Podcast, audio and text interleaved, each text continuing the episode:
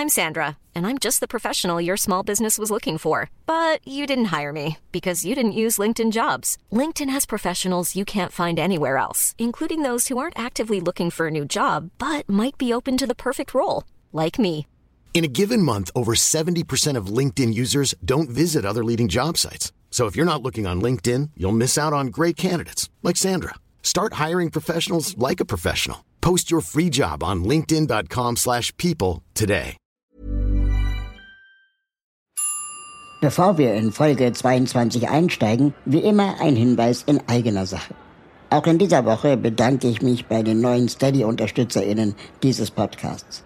Vielen Dank also an Christiane, Geider, Sophia, Timon, Lea, Nesa und Ursula. Wenn auch du im Aufzug unterstützen möchtest, dann findest du unter www.im-aufzug.de alle Informationen dazu. Und jetzt weiter im Text. Herzlich willkommen zu einer brandneuen Folge von Im Aufzug. Heute spreche ich mit Christian Brandes, den ihr vielleicht auch unter seinem Künstlernamen Schlecki Silberstein kennt. Christian betreibt mit seiner Firma das Satireformat Browser Ballett und steht regelmäßig in Sketchen selbst vor der Kamera.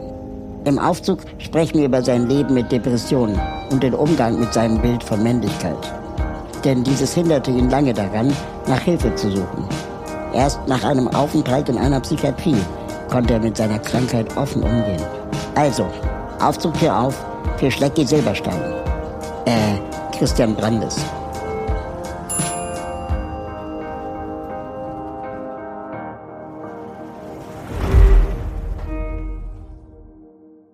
Die Tür geht auf und wer kommt rein? Schlecki. Mensch, Schlecki Silberstein. Hey. Auch bekannt als Christian Brandes oder umgekehrt. Wie nennst du dich am liebsten? Also privat, so wie wir jetzt sprechen, bin ich der Christian.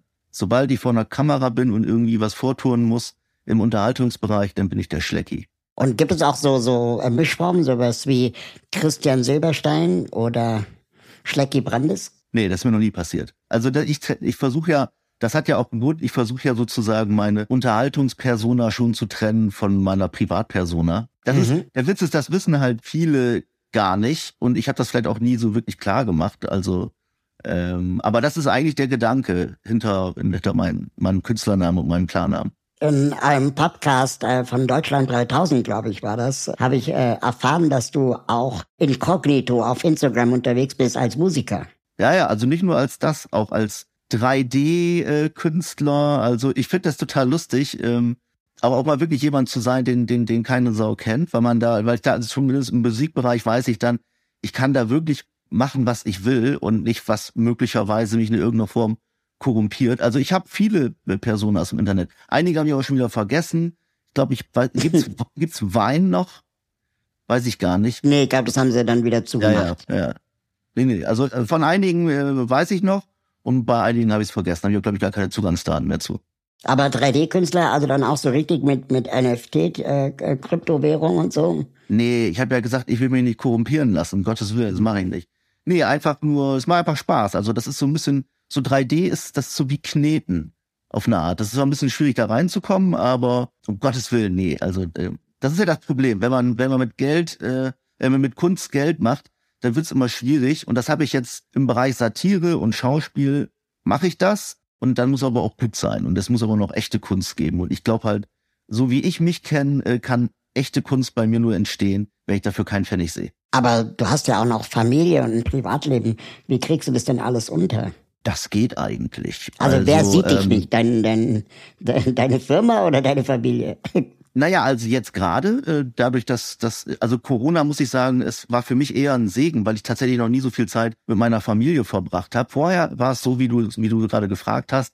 Ähm, vorher war es so, dass ich tatsächlich meine Firma häufiger gesehen habe als meine Familie. Mhm. Ähm, und jetzt sehe ich meine Familie deutlich häufiger und die sind richtig cool. Ich glaube, so bei meinen Kindern dachte ich irgendwann, Alter, die sind, die sind cool doch. Äh, musstet ihr euch neu kennenlernen oder war der Abstand gar nicht so groß?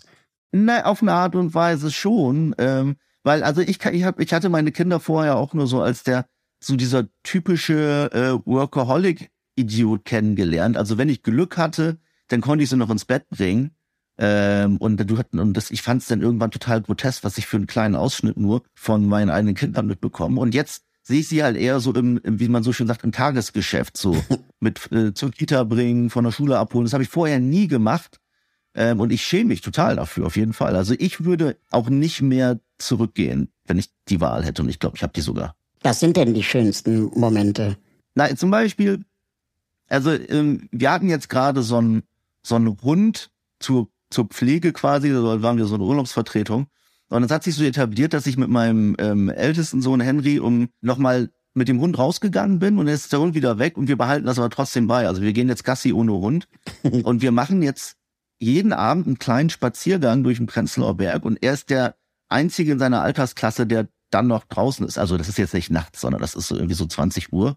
Und ähm, das sind Sachen, die, die, die genieße ich mega, weil ich dann auch so merke, dadurch, dass ich noch einen zweiten Sohn habe, ähm, genießen Kinder auch immer so Exklusivität und das ist für ihn immer voll das Highlight und für mich auch.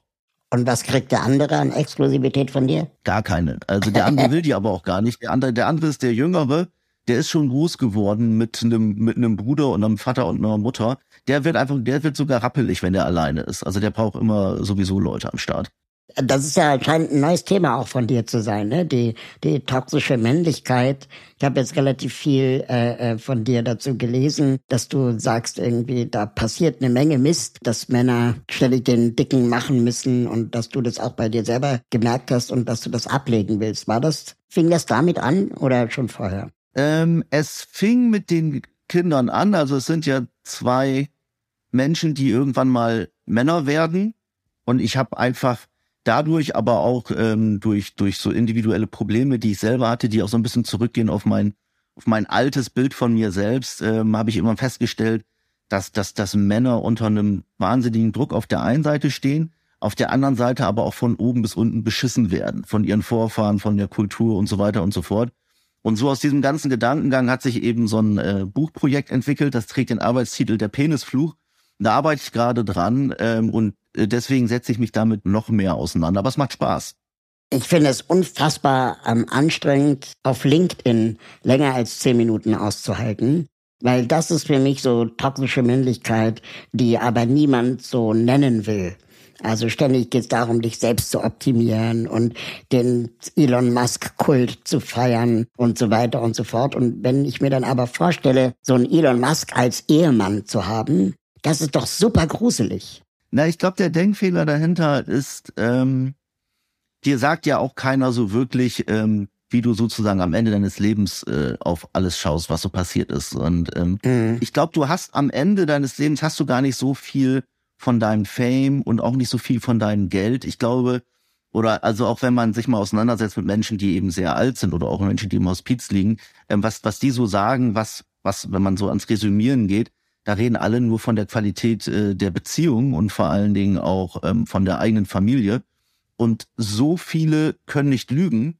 Ähm, und deswegen glaube ich, das ist ein, das ist ein Trick. Ich glaube, Erfolg, Applaus und Geld vor allen Dingen ist einfach, ist, ist ein Trick. Und deswegen, also wenn du das auf LinkedIn beobachtest, ich bin zum Glück nicht auf LinkedIn, aber ähm, ich finde, es ist auch geboten, dass man mit äh, Leuten, die sich hauptsächlich über sowas definieren, mit solchen Leuten darf man auch Mitleid haben, weil sie auf eine Art und Weise auch betrogen werden. Absolut. Hat euer Erziehungsstil zwischen deiner Frau und dir, hat er irgendeine ganz besondere charakteristische Eigenschaft, wo ihr sagt, das machen wir anders als die anderen Eltern der Kita eurer Kinder? Wir ergänzen uns über einen starken Kontrast. Also wir ähm, haben irgendwann festgestellt, dass wir keinen gemeinsamen roten Faden haben. ähm, aber das ist, aber das geht, das geht wunderbar auf. Ich versuche eben den, den, die Jungs eigentlich zu, zu ganz brutalen ähm, Anarchisten und vor allen Dingen Arbeitsverweigerern zu erziehen. Also ich weiß nicht, ob das gut ist, aber ich denke mir das immer, weil wenn die, ich, wenn ich die jetzt sehe, ich sehe, wie sie sozusagen, wie sie spielen und wie sie vor allen Dingen auch als Menschen in ihrer besten Form daherkommen. Ähm, und das wird ja alles weniger. Irgendwann musst du arbeiten, beziehungsweise irgendwann kommt das Müssen. Das ist zum Beispiel eine Sache, ich versuche das Wort Müssen eigentlich gegenüber den Kindern gar nicht zu verwenden. Mhm. Ähm, das macht es überhaupt nicht einfach für meine Frau. Denn natürlich müssen gewisse Dinge auch passieren. Ähm, es geht hauptsächlich vor allen Dingen darum, ähm, dass nicht immer meine Frau der Buhmann ist, aber äh, wir haben dann, wir haben dann einen ganz guten Weg gefunden. Aber äh, da geht's ja auch um, um, um Tricks und um, um Gefangenschaft ähm, und äh, ich, also ich wäre wahnsinnig traurig, wenn meine, meine Kinder irgendwann in einem, in einem Job festhängen, den sie hassen oder in einer Lebenssituation festhängen, in der sie sich gefangen fühlen. Und da fällt mir gerade ein Kinofilm ein, der vor ein paar Jahren äh, lief, der heißt äh, Frohes Schaffen, ein Film zur Senkung der Arbeitsmoral. Und, äh, und der ähm, stellt so ein bisschen in Frage, warum gehen wir eigentlich arbeiten? Und dann gibt es so eine sehr prägnante Szene, wo auf der Straße Interviews gemacht werden mit Leuten, die da so langlaufen. Ähm, warum gehen sie arbeiten? Und ja. dann sagen die alle, keine Ahnung, äh, gegen die Langeweile oder um Geld zu verdienen. Und äh, niemand hinterfragt mehr, ähm, ob das überhaupt richtig ist. Und ja, ja, das ist, man, man wird ja, man wächst ja damit auf, das muss ja so sein. Genau. Aber ich finde, ich finde Arbeiten ganz schrecklich. Ich finde sogar meine eigene Arbeit, zumindest in dem Volumen, wahnsinnig schrecklich. Also, mhm. Also mir macht's Spaß, aber ich könnte auch damit leben, wenn ich nur halb so viel davon mache. Und was ich so witzig finde, ist, wenn wir jetzt gerade eben über Kinder geredet haben, ähm, die sind ja noch nicht so gebrainwashed und die stellen immer so geile Fragen. So letztens zum Beispiel, warum haben wir zwei Tage Wochenende und arbeiten fünf? Warum machen, warum machen wir es nicht umgekehrt? Und du stehst da und sagst dir auch nur, äh, weiß ich nicht, ich habe die Regeln ja auch nicht gemacht, aber ich finde also die Senkung der Arbeitsmoral ist eine der, das meine ich völlig ernst, ist eine der wichtigsten Aufgaben unserer Zeit. Ist dieses zu viel Arbeiten, das ich übrigens teile, eines der letzten Bastionen, die du in deiner Männlichkeit besiegen willst? Ja, also ne, nicht die letzte Bastion. Also es gibt viele Bastionen, die ich, die ich besiegen will. Ähm, aber also ich, ähm, ich komme ja, ich komme ja schon sehr aus einem, aus einer, aus einer Leistungsorientierung, sag ich mal so. Also am Anfang meiner Karriere oder auch eigentlich am Anfang meines Lebens ähm, war ich zum Beispiel, äh, habe ich, habe ich immer Anerkennung gebraucht, immer Applaus gesucht. Natürlich kommt man dann mit so einer Einstellung, kommt man dann auch in, in, in so einen Job. Aber ähm, es hat mir nicht gut getan. Äh, das hm. ist, also äh, ich versuche mir das, ich versuche mir das wahnsinnig abzutrainieren, ähm, dass, dass, dass mein, mein eigener Wert davon abhängig ist, wie toll andere Leute finden, was ich mache. Und da, da, also da gibt's, es gibt unglaublich viele Baustellen und ähm, ich versuche mir das alles ganz gut zu sortieren, aber ich bin mir ziemlich sicher, dass es eine Lebensaufgabe sein wird. Gibt es etwas, wo du, wo du selber sagst, das hast du abgehakt, das hast du gelöst für dich, da bist du, sagen wir mal, in eine neue Welt vorgedrungen, ähm, von der du nie gedacht hättest, dass du das mal erreichen wirst? Ja, also das, das hoffentlich klingt das jetzt nicht so, so profan, aber ähm, ich bin jetzt, glaube ich, schon seit fast über einem Jahr komplett aus Social Media raus. Ähm, und wer, wer, wer, wer mich beziehungsweise meine Arbeit kennt, weiß, dass das für mich ein total ähm, wichtiger Faktor war. Zum einen auch um die eigene Arbeit zu promoten, aber natürlich auch äh, um die eigene Eitelkeit zu promoten. Und ähm, ich habe es versucht und ähm, für mich ist es jetzt so, ich denke jeden Tag drüber danach, äh, hier ist ein Thema, dazu kann ich nochmal irgendwie entweder etwas sehr Kluges beitragen oder etwas sehr Humorvolles oder eine starke Haltung. Aber ähm, ich, für mich ist es so, jeden Tag, dem ich dem widerstehe, ähm, weiß ich zumindest für mich selbst, dass ich nicht völlig full of shit bin und dass ich nicht so, dass ich nicht so jemand bin, der wirklich um jeden Preis sein, sein Leben nur von der Anerkennung abhängig macht. Das ist total schwer, weil das, äh, ich glaube, also nahezu 40 Jahre lang war das, war das immer so mein Leitmotiv. Und ähm, das ist eine Sache, auf die ich jeden Tag immer stolz sein kann, wenn ich, wenn ich weiß, okay, ähm, ich bin immer noch draußen aus, aus, aus Social Media. Also das, das gibt mir total viel ähm, Bestätigung darin, dass ich noch nicht völlig im Eimer bin. Das finde ich unglaublich spannend, weil du, bevor du dich mit der toxischen Männlichkeit beschäftigt hast, hast du dich ja auch mit äh, psychischer Gesundheit ähm, auseinandersetzen müssen. Und das ist etwas, wo ja auch wir sehr wenig reden, oft tabuisiert ist oder aber ähm, beschämt wird, äh, also man selber sich dafür schämt, dass man sich vielleicht psychologische Hilfe gesucht hat. Ich selber habe das auch mal gemacht. Ich war jetzt nicht in einer Psychiatrie wie du, aber ich war beim, beim Seelendoktor. Und ich habe zum ersten Mal begriffen, auch wie, wie toxisch männlich ich unterwegs war. Obwohl ich selber eine Ausbildung als Telefonseelsorger hatte. Äh, also mhm. das ist total absurd, dass man immer denkt, das betrifft die anderen. Was waren denn deine Klischees und, und, und Vorurteile von, von der Psychiatrie? Ich hatte einfach Sorge, dass das ein Irrenhaus ist, buchstäblich. Also, dass man da reingeht und man kommt eigentlich bekloppter wieder raus. Und der Grund ist einfach die Geschichten, die man so hört, die sich auch so ein bisschen durch die Popkultur geschlichen haben. Ähm, und es, das ist, ich hatte genau die gleiche Angst wie jeder andere auch. Und ähm, wenn auch allein schon, wenn man sich informiert, äh, okay, wie läuft's denn eigentlich in der Psychiatrie, du kriegst halt wirklich nur Horrorstories geliefert und ganz, ganz wenig oder verschwindend geringe Geschichten, bei denen mal einer sagt, ey, das ist richtig cool, das hat mir total geholfen. Und ähm, als ich eben in Vorbereitung war, äh, in, in, in eine Klinik zu gehen, dachte ich auch total lange drüber nach, ähm, das kann auch sehr gut sein, dass mich das nochmal komplett runterzieht. Was ich halt so krass finde, dass es erstens super lange dauert, bis man einen Termin bekommt. Und dass das als Makel gilt, wenn man in Behandlung war, wenn du zum Beispiel Beamte werden willst. Wo es doch ja, eigentlich ja, genau ja. andersrum sein müsste. Dass wir, solange du nicht irgendwo mal äh, dich hast durchchecken lassen, ähm, bist du suspekt.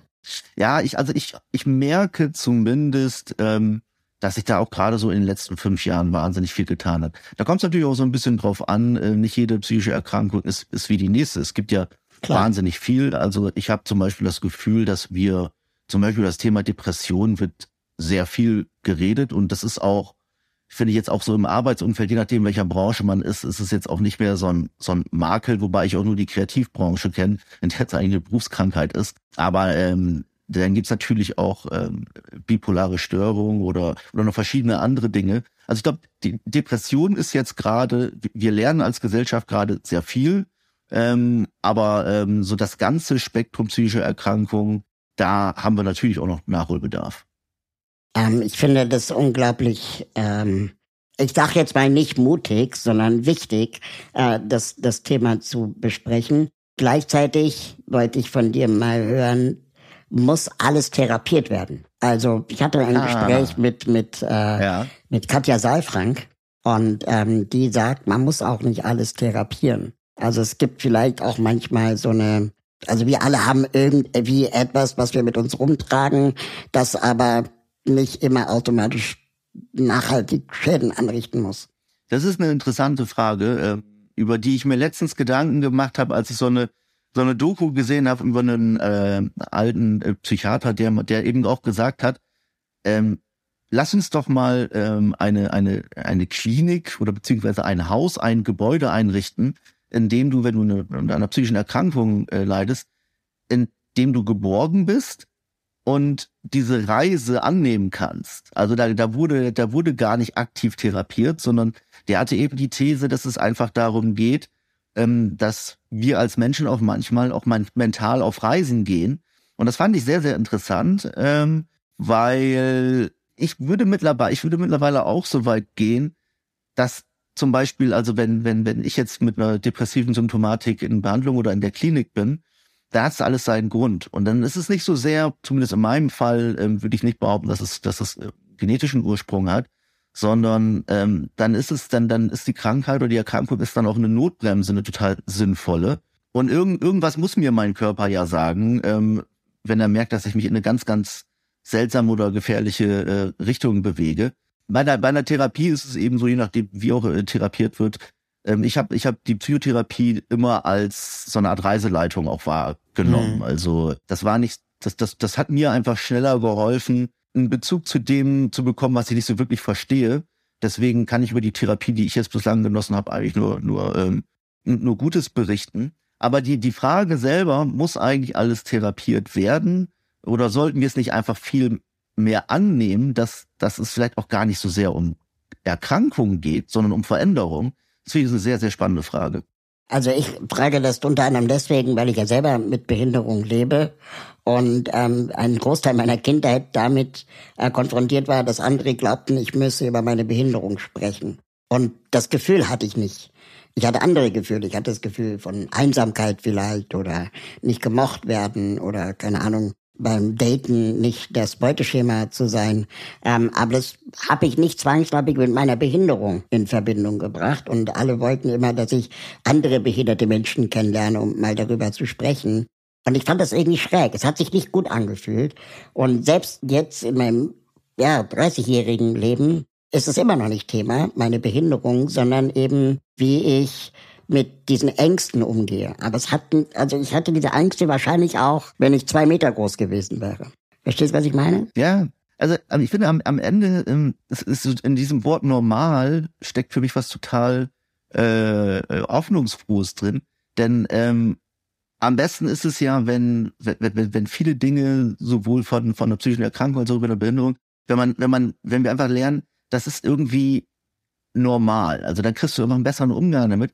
Ich weiß, ich hatte letztens ein Gespräch mit meiner Frau, da ging es darum, dass wir ganz oft ähm, Kinderbücher geschenkt bekommen, in denen es darum geht, ähm, um, um Awareness für ähm, homosexuelle Lebenspartnerschaften. Mhm. Und diese Bücher finde ich, die meisten, die die problematisieren eigentlich oder sie sie richten den Fokus darauf, ja, ein Mann kann auch einen Mann lieben und eine Frau kann auch eine Frau lieben. Und ich glaube, wenn du diesen Ansatz hast, ist es toll, dass es solche Kinderbücher gibt, aber ähm, sie fokussieren sich auf eine Sache, die eigentlich kein Problem sein sollte. Ich, ich fände es viel spannender, wenn du eine richtig gute Story hättest und die Protagonisten sind halt zufälligerweise homosexuell. Aber also wenn du es gar nicht großartig ähm, besprichst, das also das wäre für mich ein spannendes Kinderbuch, wenn es darum geht, äh, Dinge zu normalisieren. Und du kennst das ja wahrscheinlich eben auch. Also dass man am Ende wird da ein gibt es immer diesen, diesen Fokus auf, auf, auf vermeintliche Probleme. Aber ähm, ich fände es viel spannender, wenn es halt wirklich um,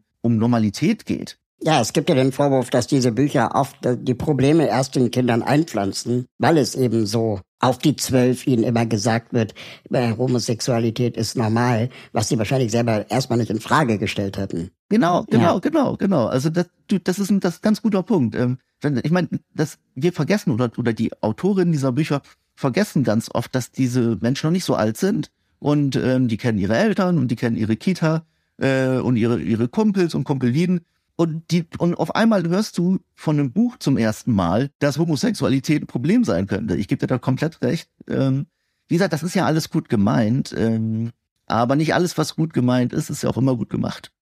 Und das Schlimme ist, und ich meine, wir waren ja selber mal Kinder, ähm, also ich fühle das voll, was du sagst, dass Kinder merken ja sofort, wenn sie pädagogisiert werden.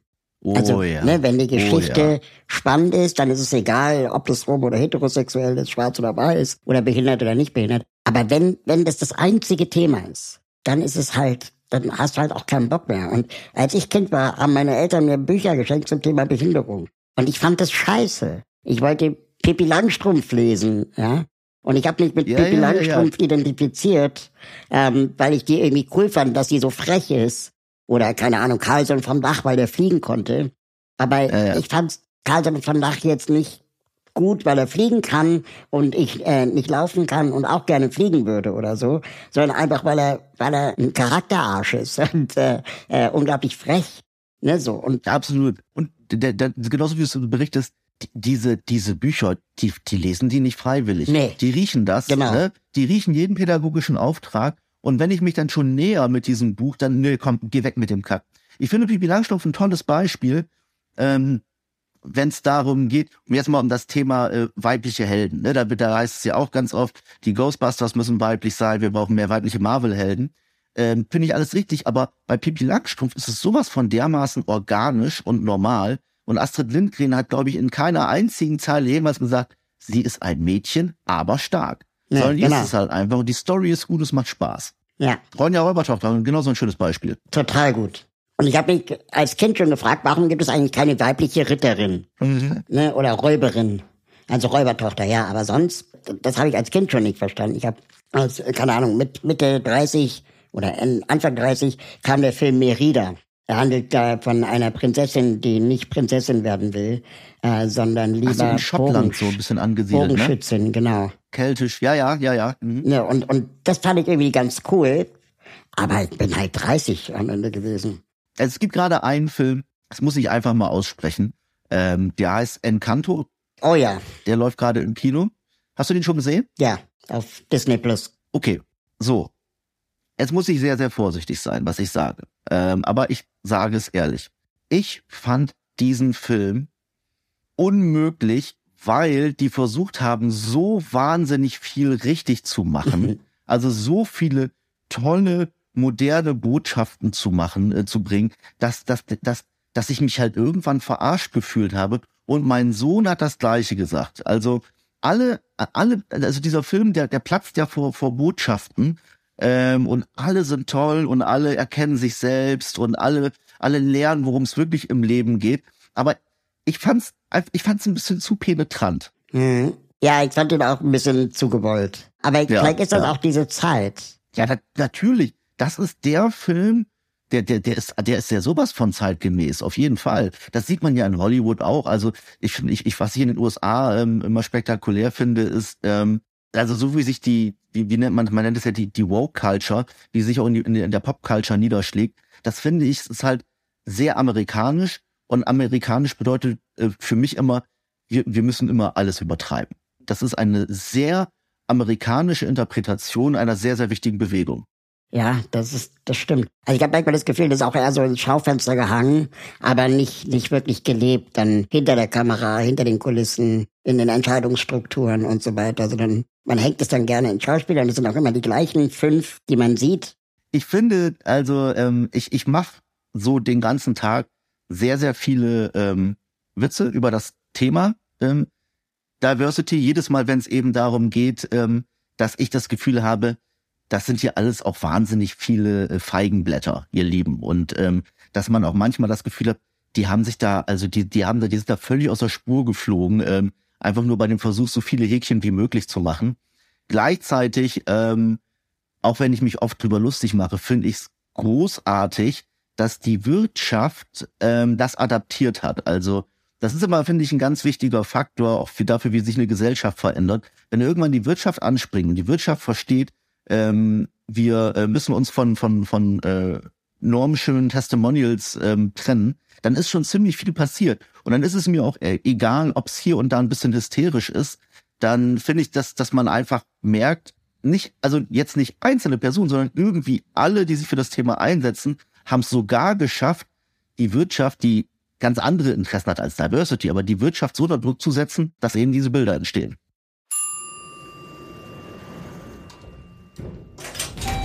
Gleich geht's weiter. Wenn du diesen Podcast unterstützen möchtest, dann kannst du das mit einem kleinen monatlichen Beitrag tun. Im Gegenzug kannst du aktuelle Folgen vorab hören. Und du wirst, sofern du das möchtest, hier im Podcast auch namentlich genannt. Alle Infos findest du auf raul.de-aufzug. Ende der Servicedurchsage. Viel Spaß beim zweiten Teil der Folge.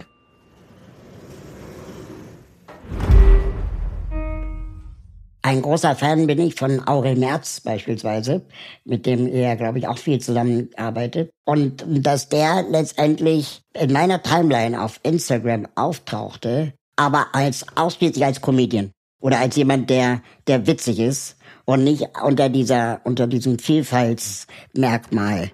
Das war so das erste Mal, wo ich gemerkt habe, okay, da, da wird was gelebt, ohne, ohne dass es aufgehangen wird, das jetzt ganz bewusst nach vorne zu bringen. Versteht, was ich meine? Ja, also Aurel wird ja von meiner Firma äh, produziert. Das heißt, ich kenne ihn auch schon länger. Und als ich ihn kennengelernt habe, ähm, war das auch am Anfang so, hat er gesagt, ey, ich habe das Letzte, was ich machen will, ist, dass meine Hautfarbe in irgendeiner Form eine Rolle spielt bei dem, was ich tue. Ja, genau. ich bin Comedian. Ähm, und er war da am Anfang, hat er gesagt, komm, leck mich, mit Arsch, äh, leck mich am Arsch mit Politik. Das hat sich dann irgendwann organisch geändert, einfach weil er älter geworden ist und ähm, er sich auch mehr mit Politik befasst hat. Aber er war zu immer, äh, zumindest soweit ich das beurteilen kann, in jeder Phase seines Lebens real. Und äh, ich weiß auch, und ich gehörte auch zu den äh, Personen, die ihn am Anfang so dahin gedrängt haben, so, es ist ja nicht verboten, auch mal diverse Comedy zu machen. Und er gesagt, ja, aber ich fühle mich einfach gerade nicht danach. Ähm, ich will hier einfach handwerklich äh, gute Gags machen. Also er ist schon, er ist da schon sehr real. Lassen wir mal zurück zu unserer Aufzugsfahrt kommen. Stell dir vor, du sitzt in einem Fahrstuhl und der bleibt stecken, voller Leute. Mit welchem Menschen wärest du am liebsten in diesem Raum? oder am unliebsten? Also ich hatte mal einmal die, äh, oder ich sag, ich, ich beantworte erstmal konkret die Frage.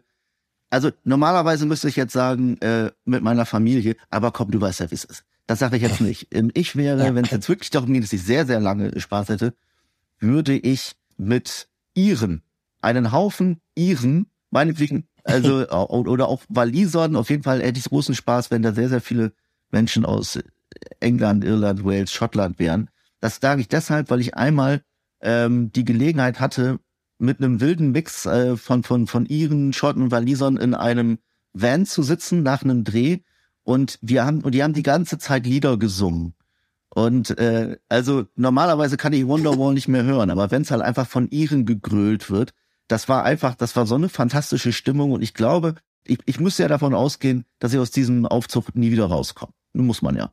Dann hätte ich gesagt, mit einem Haufen, ja gut, die, nee, die waren nicht mal betrunken, als wir in dem, als wir in dem Van saßen. Nee, das war, die können, come as you are, genauso wie sie sind. Ähm, das wäre für mich eine gute Gesellschaft. Ähm, eine schlechte Gesellschaft wäre jemand, der in Bitcoins investiert. Aktuell möchte ich mit niemandem in einem Fahrstuhl stecken, der in Bitcoins investiert. Ich bin jetzt ich bin dafür einfach schon zu oft in zu viele Leute gerannt, die mir da über, über, also wenn sie gekonnt hätten, über Stunden etwas runterbeten äh, zu Investitionsmöglichkeiten. Und das, das, das ist das schlimmste Thema, finde ich, was es gibt, sind Investitionsmöglichkeiten. Es tut mir leid. Und gerade wenn das Ganze auch noch so religiös vorgebetet wird und wenn diese Leute dann auch eine Ideologie dahinter vermuten, nämlich, dass ja die Banken, das Geldsystem und so, das ist ja erstmal alles böses Geld und Bitcoin ist irgendwie gutes Geld. Da, ich glaube, da hätte ich wirklich Probleme. Ich weiß nicht, wie diese Fahrschulfahrt ausgehen würde.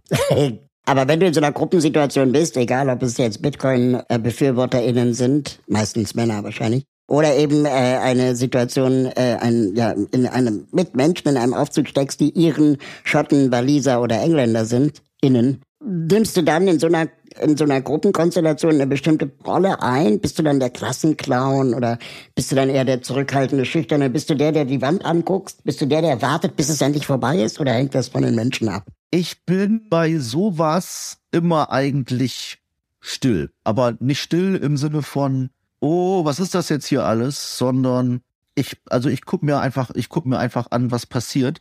Ich bin ja als Klassenclown groß geworden, anders kommt man auch äh, nur, nur, nur schwer an den Job. Ähm, ich habe das, die Klassenclown-Kiste habe ich durchgespielt. Deswegen, ähm, und beziehungsweise die Klassenclown-Nummer, das war, würde ich jetzt behaupten, war auch nicht ich, sondern das war halt ein, ein Instrument, um einfach die Aufmerksamkeit zu bekommen, die ich woanders wahrscheinlich nicht bekommen habe. Also das ist ein Tool gewesen und das Tool brauche ich jetzt nicht mehr, schon länger nicht mehr. Ähm, das heißt, da, äh, ich wäre da wahrscheinlich still mit einem Lächeln, würde ich mir das Treiben anschauen. Also jetzt bei den, bei den Sängern und Sängerinnen. Genauso still würde ich mir den, den Bitcoin Bro über mich ergehen lassen und versuchen in meinem Kopf ähm, Super Mario Land zu spielen. Das ist übrigens eine, eine, das kann ich wirklich. Ich kann in meinem Kopf Super Mario Land 1 spielen. Das habe ich gelernt. Bis zum Ende? Bis zum Löwen? Nee, das nicht. Aber das habe ich irgendwann gelernt, als, als meine Kinder unbedingt Harry Potter lesen wollten oder vorgelesen bekommen wollen. Und ich finde Harry Potter einfach doof. Und dann habe ich, hab ich trainiert, während des Lesens, also es gut vorzutragen, aber trotzdem noch eine Partition im Kopf zu haben, in der ich Super Mario Land 1 spielen kann. Und das, das, das kann man trainieren. Was macht man mit diesem Life-Skill? Oh, das ist, das ist, das ist toll. Also es gehört ja auch zu meinem Beruf dazu, dass man ähm, oft jetzt nicht vollgequatscht wird, aber ähm, dass, dass, dass Leute etwas sagen und dann sagen sie das Gleiche nochmal und dann sagen sie es in einer, in einer Variation nochmal. Ähm, und ich finde es, ich will dann auch nicht unhöflich sein. Also ich, ich, bin immer, ich, ich versuche dann immer auch sehr geneigt zu wirken. Ähm, aber oft spiele ich Super Mario Land 1 auf meiner Partition im Gehirn. Ich hoffe, du spielst jetzt nicht gerade Super Mario Land 1. nee, das wäre jetzt, jetzt rede ich ja aktiv. Das wäre, wenn, wenn du mir jetzt was erzählen würdest. So, das, das könnte sein. Jetzt, jetzt gerade sei gewiss, wenn ich jetzt aktiv hier teilnehme, dann spiele ich gar nichts im Kopf. Äh, also ich habe gerade die Melodie im Kopf.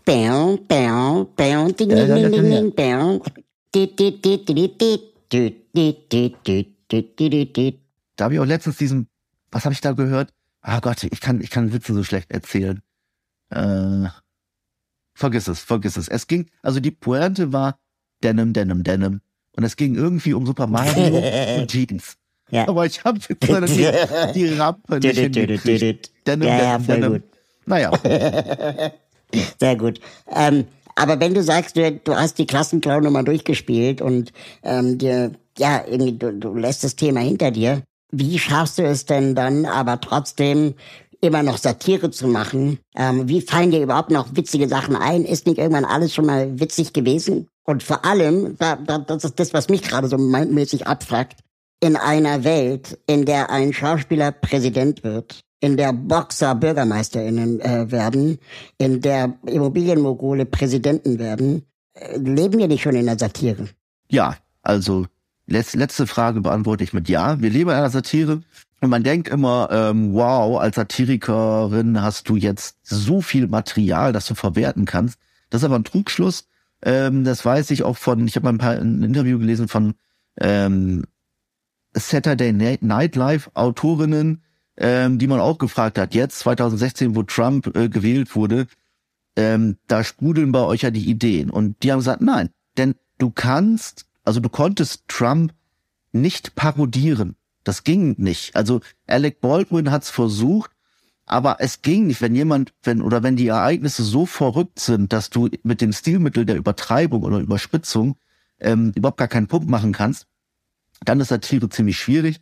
Aber um die erste Frage zu beantworten, wie ich das halt immer noch machen kann, das ist, also das ist, das ist mein Beruf. Also ich pflege das als Handwerk und ähm, das ist die eine Sache, die ich gut kann, weil ich das auch immer machen musste und weil ich es gelernt habe. Ich kann mir äh, witzige Sachen ausdenken, aber da hört es auch schon mal auf. Also ich bin jetzt, ich selber guck zum Beispiel eigentlich gar keine Komödien. Also ich habe das gelernt und mir macht es auch Spaß. Ähm, mir macht es auch nicht endlos Spaß. Also ich, ich, ähm, ich will auch nicht als, ich will, erstens will ich gar kein Satiriker sein und schon gar nicht als Satiriker sterben.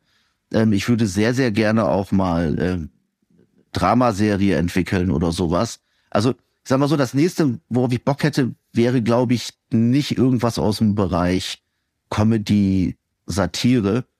Aber also ich, ich habe da, ich habe da eine, eine professionelle Distanz dazu und ich mache meinen Job in dem Rahmen gern. Aber ich bin jetzt kein äh, Comedy und auch kein Satire-Ultra oder so. Da fällt mir ein, du warst ja auch mal Werbetexter in einer sehr bekannten Werbeagentur. Gibt es einen Werbespruch, Werbeclaim, den du verbrochen hast oder den wir dir zu verdanken haben, der immer noch in den Köpfen der Leute ist? Sowas wie Geiz ist geil oder so? Ähm, hab ich mal einen Claim verbrochen? Ja, einmal so für, ich glaube, das war Tom, glaube ich, Respekt, wer es selber macht. So ein, so ein, aber es ist auch kein, Ja. kein bekannter äh, Claim. Aber ich habe den, Doch, ich den kenne ich. Ja, ja. Ja. Ich habe mal, aber ich habe unter, ich habe mal unter dem, unter dem Herren gearbeitet, der Geiz ist geil erfunden hat. Ähm, und ich hoffe, dass ich dem da nicht zu nahe trete.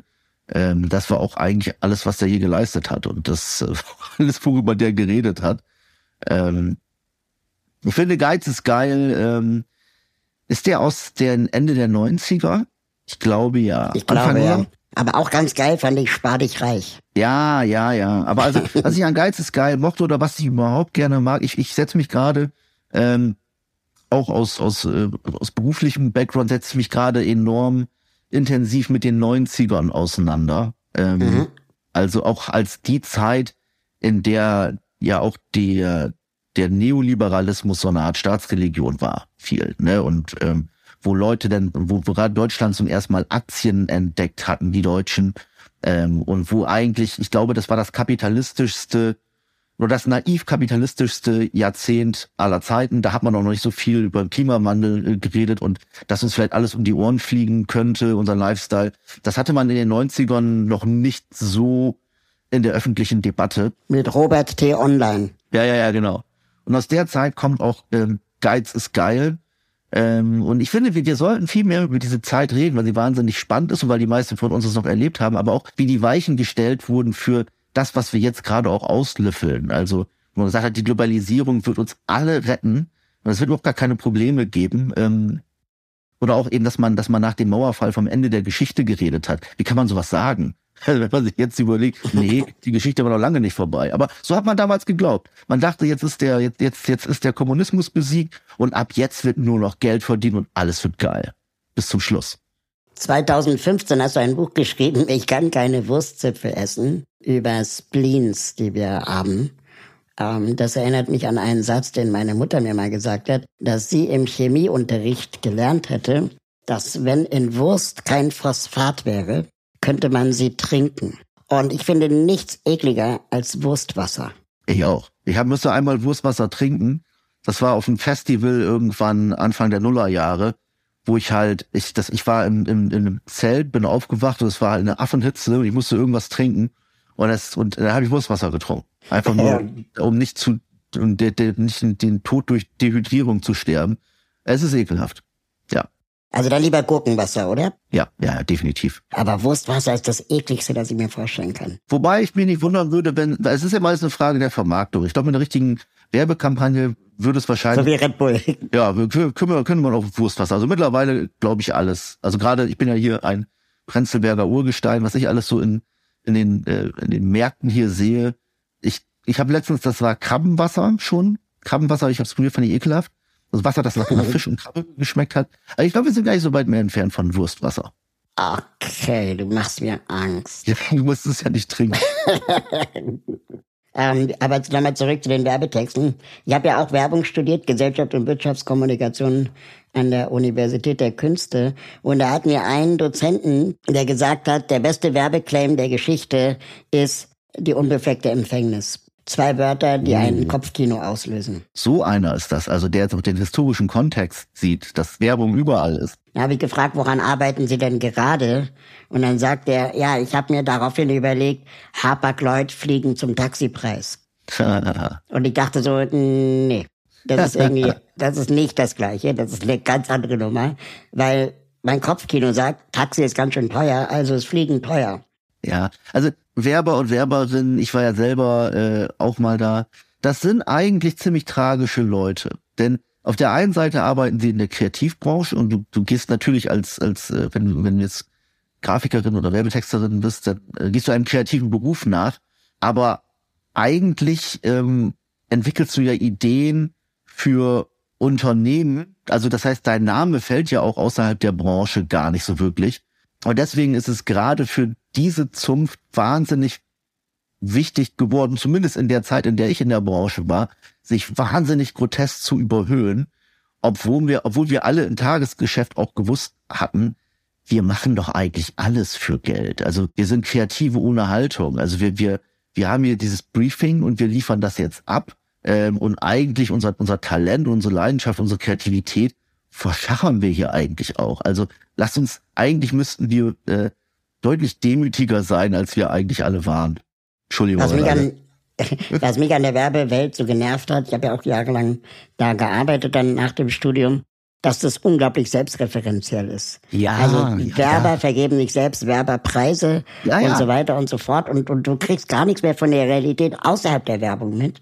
Und ab, am absurdesten fand ich es, wir saßen da in der Werbeagentur, haben eine Website für den Audi Q7 gebaut und Audi äh. R8 und niemand von uns hatte ein Auto. ja. ja, ich habe lange Zeit ähm, Werbung gemacht, wo das, das war sogar eine, eine Kampagne, hinter der ich immer noch stehe, für äh, Baden-Württemberg. Wir können alles außer Hochdeutsch. Und im Team waren zwei Norddeutsche und ein Bayer. Ähm, ist doch gut. ja. Das heißt kein Baden-Württemberger in. Nein. Sehr gut. Ja, da merkt man mal, wie absurd die ganze Geschichte ist. Genau. Und du schreibst gerade ähm, ein neues Buch Nee, Quatsch, du hast 2018 ein Buch veröffentlicht und hast einen Verein gegründet, der sich auch mit dem Thema beschäftigt. Ähm, das Buch heißt äh, Das Internet muss weg, eine kritische Auseinandersetzung mit dem Social-Media-Zeitalter. Und du hast die Gesellschaft für digitale Ethik gegründet, beziehungsweise bist in deren Vorstand, wenn ich das richtig verstanden habe. Und du vertrittst die These, dass die größten Probleme des 21. Jahrhunderts, ja, wahrscheinlich auch mit dem Internet zu tun haben. Und das war ja in den 90er Jahren, richtig? Na, in den 90er Jahren, also Ende der 90er Jahre, da war ja, also das Internet zu der Zeit war ja das verheißungsvollste und würde ich auch immer noch sagen. Also beim, beim Internet, man denkt ja immer, das ist dieses eine Internet, das hat sich ja im Laufe der Zeit wahnsinnig oft verändert. Und ähm, konkret geht's mir um Social Media Internet, beziehungsweise um das Internet in privater Hand. Also wenn man, es gibt ja Leute, die durchaus die These vertreten, dass ähm, weite Teile oder fast das ganze Internet ähm, Alphabet und Meta gehören. Ne? Und das war ja früher ganz anders. Also da hast du ja irgendwie deine Server, dein Server gehabt und in HTML deine Seite gebaut. Also ich würde es jetzt konkretisieren und das gar nicht und, und, und schon sagen, das ist auch das, was, was wir im, im Verein in der Gesellschaft für digitale Ethik auch immer wieder betonen. Wir sind wahnsinnige Fans des Internets.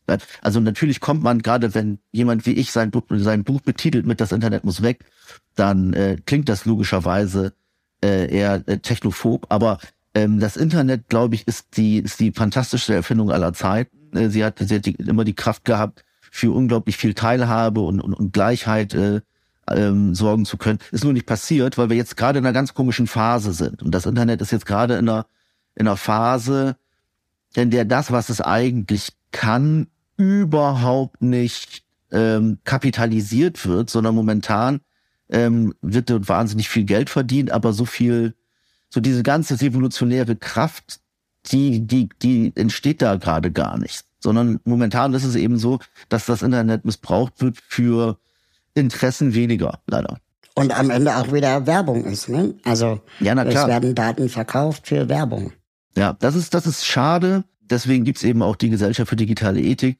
Die ist daraus erwachsen, auch wieder aus äh, der Geburt meines ersten Sohnes, weil ich da einfach dachte, ich, also ich, ich, ich, wenn, wenn, also der ist 2014 geboren und irgendwie einer meiner ersten Gedanken war so, wenn der jetzt Teenager wäre, ich, ich würde völlig durchdrehen. Also wie, wie kannst du als Teenager, der, der, der, der jetzt mit ganz normal, unreflektiert mit Social Media Plattformen interagiert, wie, wie, wie schrecklich muss das sein, wenn du jeden Tag auf deinem Handy deinen Wert ablesen kannst, in einer, in mhm. einer Phase, in der du, in der du dich ausprobieren musst, in der du, der du auch wissen willst, wer du bist und was du kannst. Und dann äh, wird das, dann, dann gibt es einfach Leute, die genau diesen Drang so, so schamlos abfischen und dich am Ende dann auch nur in, in, in Unsicherheit und am Ende auch in Depressionen stürzen. Das finde ich ganz schrecklich.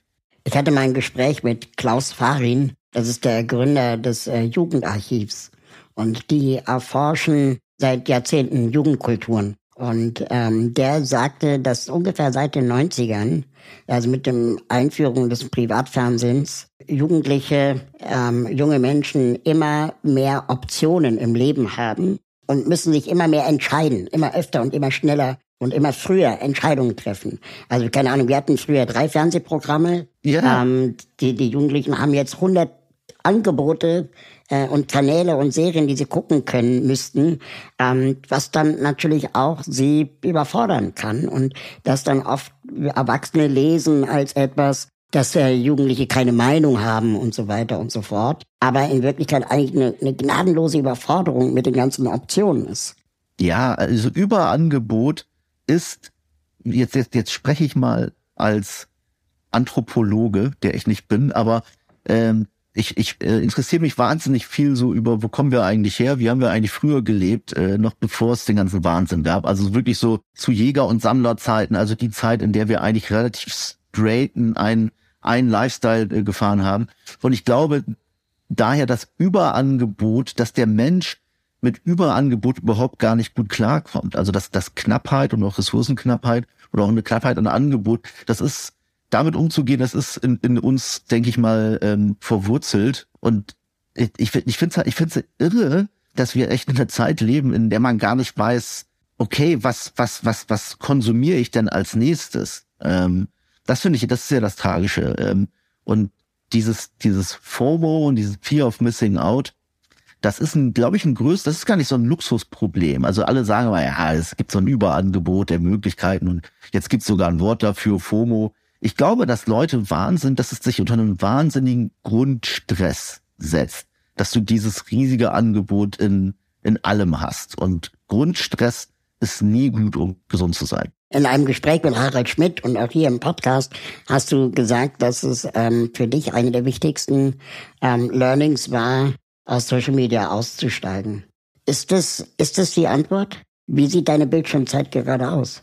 Ja, momentan sind wir ja in einer, jetzt hätte ich schon fast gesagt, in einer militären Spezialoperation, das in einer Spezialsituation. ähm, ich momentan äh, nutze ich halt viel Social Media eben, um äh, um, um, um vermeintlich informiert zu sein. In Wirklichkeit bin ich, bin ich hemmungslos im Doomscrolling. Also ich bin gerade abhängig nach schlechten Nachrichten und ich fühle mich auch echt nicht gut damit. Aber ist es ein ähm, Rückfall? Nee, ein Rück, nee, nee, ich bin ja, ich bin ja, ich, ich, ich konsumiere. Ein Rückfall wäre, wenn ich, wenn ich jetzt äh, auch meine Meinung dazu schreiben würde oder hier noch kleiner Gag oder keine Ahnung was. Das wäre ein Rückfall.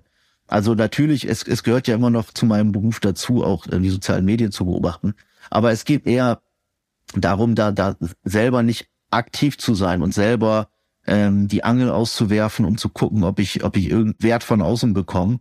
Das ist, ich, ich sag mal so, ähm, das ist mein individuelles Ding, so vorzugehen. Also ich würde, ich wäre niemals so vermessen und würde Leuten sagen, ähm, denkt mal drüber nach, wie ihr Social Media nutzt, ob es euch glücklich macht. Ähm, alle, aber ich, ich kann, ich kann von mir selbst reden und ich selber, der mit Sicherheit auch ähm, eine, eine, eine, eine ganz dramatische narzisstische Veranlagung hat, ist Social Media das Letzte, was ich tun sollte, weil ich in der Hinsicht gerade was Bestätigung, Anerkennung angeht, bin ich unglaublich korrumpierbar. Das heißt, für mich ist ähm, eine aktive Teilnahme an, an ganzen Social Media Geschehen nicht gesund. Robert Habeck hat auch gesagt, er steigt aus Social Media aus. Ich glaube, er twittert zumindest nicht mehr. Ist das eine gute Entwicklung? Absolut. Ähm, ich habe den auch mal am Rande einer Digitalkonferenz kennengelernt. Ich war erstmal ähm, wahnsinnig überrascht, wie tief der im Thema steckt, also womit Digitalkonzerne äh, ihr Geld verdienen. Fand ich Respekt. Ich finde es eine gute Entscheidung. Ähm, natürlich gehört, man, man sagt ja, das gehört ja mittlerweile zur Kommunikation dazu, äh, dass, dass Politiker sich auch auf Social-Media-Kanälen tummeln müssen. Ich glaube aber, es ist auch ein Trick, denn man, man sieht ja, also es hat Habeck äh, überhaupt nicht geschadet. Ähm, wozu man auch sagen muss, ähm, wenn er es konsequent macht, dann lässt er sich auch nicht auf Instagram mit Pferden ablichten. Also er mhm. spielt das Spiel natürlich weiterhin. Ähm, ich glaube, ich glaube trotzdem, es ist, also eine politische Karriere ist, glaube ich, trotzdem möglich, ähm, wenn du es ganz lässt. Denn ich finde es, also, denn am Ende ist es ja so, über Social Media Kanäle reden wir über uns. Ähm, aber es ist für mich viel überzeugender, wenn andere über einen reden. Also wenn du jetzt politisch, wenn du gute Arbeit machst als Politiker oder Politikerin und ich lese in der Zeitung davon, dann überzeugt mich das tausendmal mehr als ein Politiker oder eine Politikerin, die auf Social Media sagt, was sie Tolles macht. Ich glaube, es funktioniert. Es ist ein sehr riskant und ich verstehe jeden, der sagt, ist halt Kacke, gehört jetzt dazu. Aber ich glaube trotzdem, dass es, ähm, dass es, glaube ich, ein Irrglaube ist. Würden wir Meta, Amazon und Alphabet zerschlagen, ist das Internet dann noch zu reparieren? Das Internet würde dadurch meiner Meinung nach repariert, denn da geht es auch gar nicht so sehr um Psychologie oder um Gesundheit, sondern da geht es um Innovation und Wettbewerb. Ich sage nämlich, also das ist meine, zumindest meine Haltung, dass wir ein völlig veraltetes Internet haben. Das ist also, ich glaube, unser, unser Internet könnte viel weiter sein. Ähm, es könnte, es könnte längst wirklich das, das Werkzeug sein oder dieses Bicycle for the Brain, was, was Steve Jobs sich immer gewünscht hat. Aber durch eben monopolistische Strukturen ist es so, dass ähm, sowohl Alphabet als auch Meta jede Konkurrenz im Keim ersticken können. Und deswegen treten wir wahnsinnig auf der Stelle. Ich glaube, wenn man ähm, diese Konzerne zerschlägt und zerschlagen heißt nicht kaputt machen. Zerschlagen heißt einfach nur vor allen Dingen, dass man den Wettbewerb wieder ankurbelt, dann werden wir uns wundern, wie fantastische Angebote und auch wie fantastische Social Media Angebote möglich sind.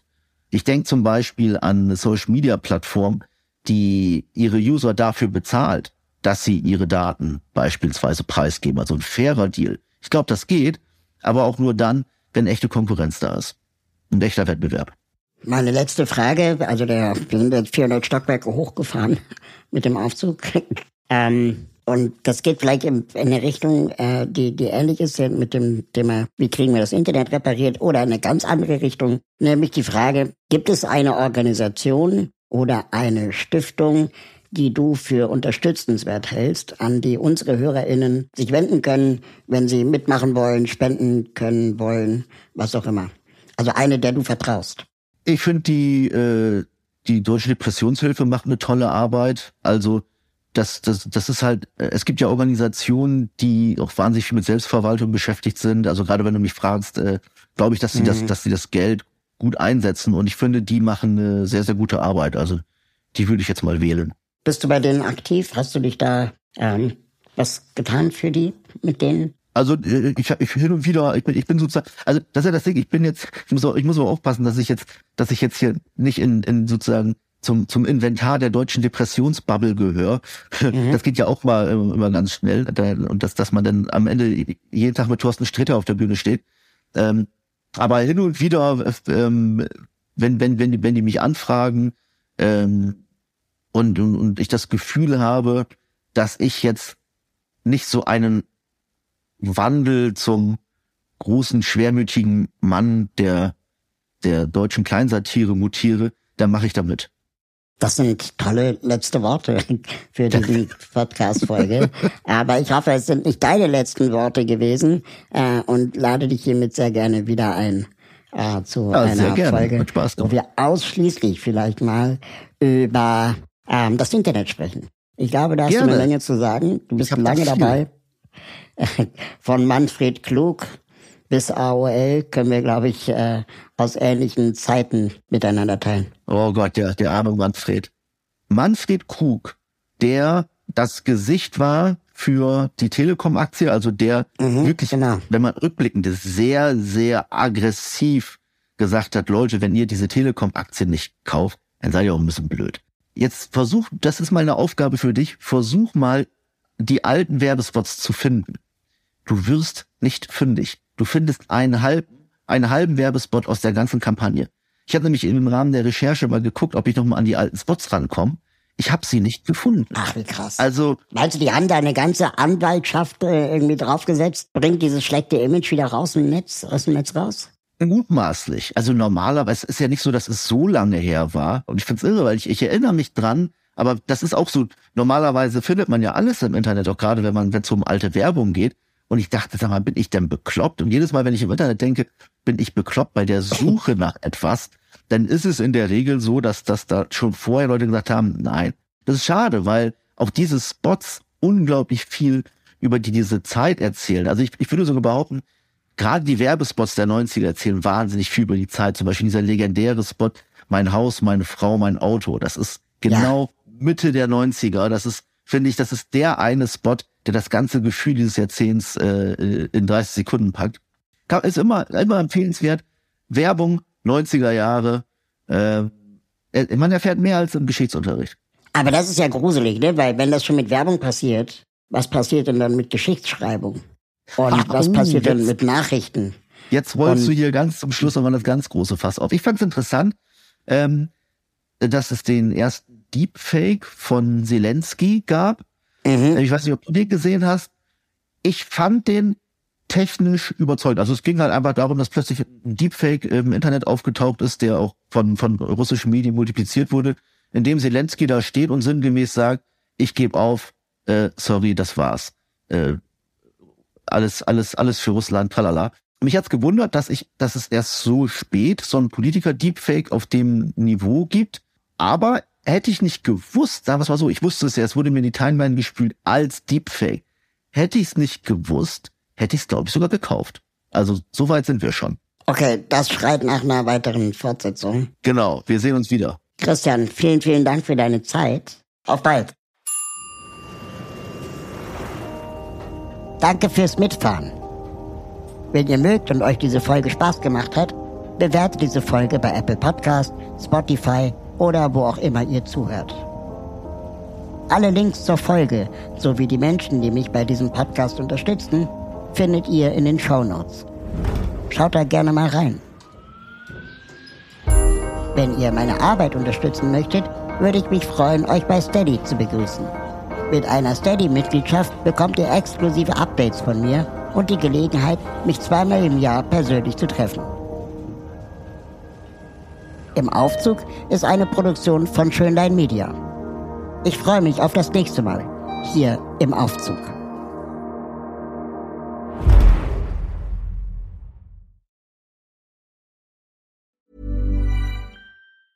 Even when we're on a budget, we still deserve nice things. Quince is a place to scoop up stunning high-end goods for 50 to 80% less than similar brands. They have buttery soft cashmere sweaters starting at $50, luxurious Italian leather bags, and so much more. Plus, Quince only works with factories that use safe, ethical, and responsible manufacturing. Get the high-end goods you'll love without the high price tag with Quince. Go to quince.com/style for free shipping and 365-day returns.